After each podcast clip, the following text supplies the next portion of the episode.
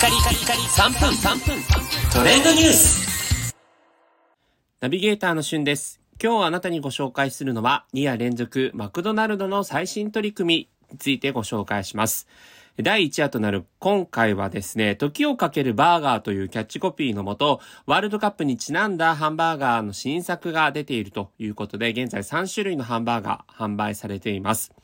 時をかけるということで、2002年の日韓ワールドカップをイメージしたコクうまカルビマック、2014年のブラジルワールドカップをイメージしたワールドビーフバーガー、オニオンリングチーズ、そして今年2022はカタールでワールドカップが行われるということでね、先日も、えー、ワールドカップメンバーの日本代表メンバーが選出されましたけれども、カタールにちなんだケバブ風チキンバーガーという3種類のハンバーガーが発売されております。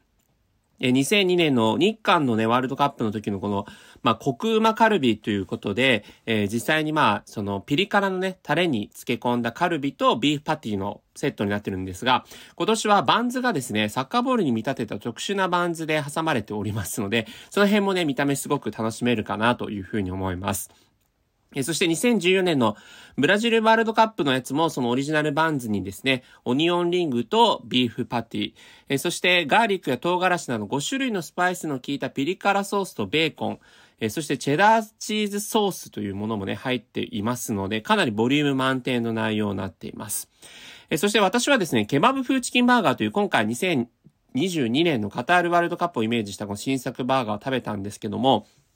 結構ですね、このソースも辛くて、まあ、ガーリックや唐辛子など5種類のスパイスを効かせた、ケバブ風のピリ辛ソースが入ってるんですが、あの、結構辛いんで、ちょっと辛いの苦手な人は 食べられないかもしれないぐらい、ちょっとピリ辛です。で、そこに、えー、スライスオニオン、ホワイトチェダーチーズなどがね、あとフレッシュなトマト、レタスっていうのが挟まっていて、えー、サクサク衣のチキンが入っているので、まあ、ケバブが好きな人にとっては結構美味しい味になってるかなと